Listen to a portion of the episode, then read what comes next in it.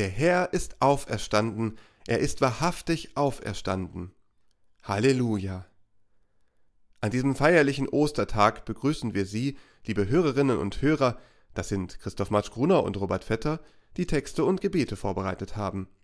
Die Musik wurde eingespielt von Irina Matschenko, Olga Burmeister und Kirsten Ahrtal. An Ostern beweist uns Gott, dass er die kleinen und großen Steine wegrollen kann, die uns im Weg stehen.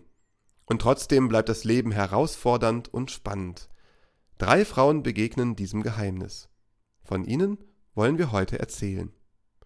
So lasst uns diese Andacht feiern im Namen des Vaters, des Sohnes und des Heiligen Geistes. Amen.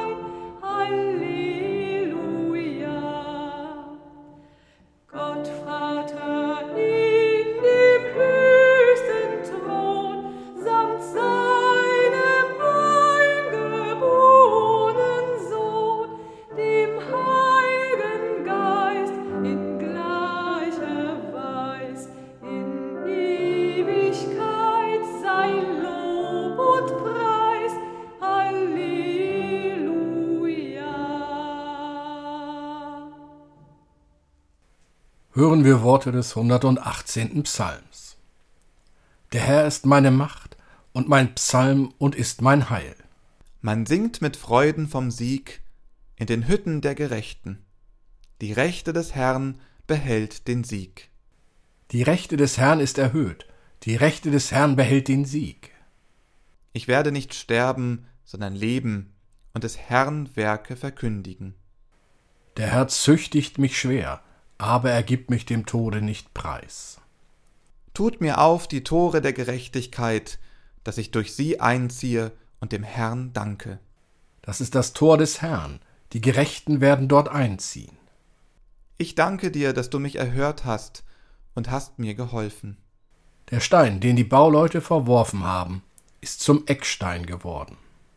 Das ist vom Herrn geschehen und ist ein Wunder vor unseren Augen. Dies ist der Tag, den der Herr macht. Lasst uns freuen und fröhlich an ihm sein.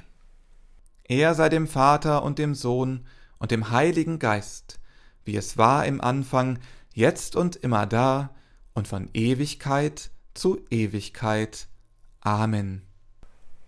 Lasst uns beten. Guter Gott, du hast Jesus auferweckt von den Toten und den Tod besiegt. Du hast seit alter Zeit immer wieder dein Volk aus der Gefangenschaft befreit. Zuletzt wirst du uns auch aus der Gefangenschaft des Todes befreien. Was dein starker Arm an dem einen Volk getan, als du es vor den ägyptischen Verfolgern errettetest, das wirst du zum Heil aller Völker durch das Wasser der Wiedergeburt vollenden. Dies bitten wir dich durch unseren Herrn Jesus Christus, unseren Bruder unseren Herrn. Amen.